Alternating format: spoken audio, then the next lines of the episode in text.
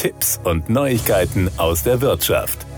Immer mehr Menschen fallen beim Kauf oder Verkauf auf Online-Plattformen auf Betrüger rein. Dabei gibt es nicht das typische Opfer. Vielmehr sind hiervon alle Kundengruppen betroffen. Doch es gibt Vorsichtsmaßnahmen, die böse Überraschungen verhindern können, sagt man bei der ING Deutschland. Eine hundertprozentige Sicherheit gibt es allerdings nicht. Die Sicherheitslücke ist meist der Mensch selbst.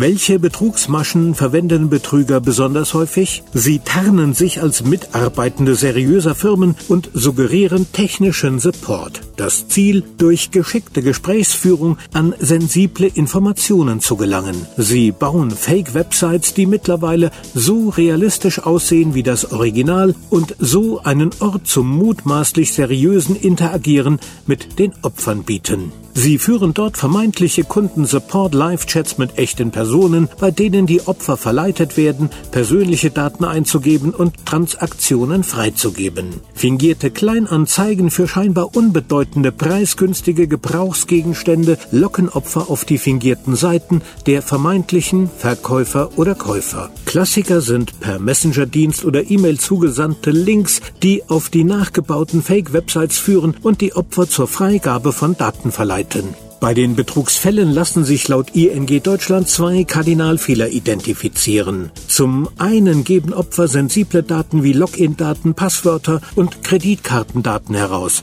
Sie verlassen dabei meist den geschützten Bereich von Verkaufsplattformen. Darüber hinaus geben die Opfer oft irrtümlich Zahlungstransaktionen zu ihren Lasten frei. Besonders kritisch wird es, wenn fremde Drittgeräte autorisiert werden. Falls es so weit kommt, sind Betrüger unter Umständen in der Lage, die Kontrolle über das komplette Konto zu übernehmen. Betrüger nutzen gerne das Prinzip der kleinen Schritte, denn Menschen streben danach, beständig und widerspruchsfrei zu handeln. Nach dem Motto, wer A sagt, will auch B sagen. Hat also jemand zum Beispiel einem Kauf auf einem Kleinanzeigenportal zugestimmt, will man keinen Rückzieher machen. Der Trick, sich als Mitarbeiter eines technischen Supports zu tarnen, beruht hingegen auf dem Prinzip der Gegenseitigkeit. Ich helfe dir, also musst du auch etwas für mich tun, beispielsweise Daten preisgeben oder Aktionen freigeben. Auch hier wird das Vertrauen in Menschen im Gegensatz zur Technik ausgenutzt.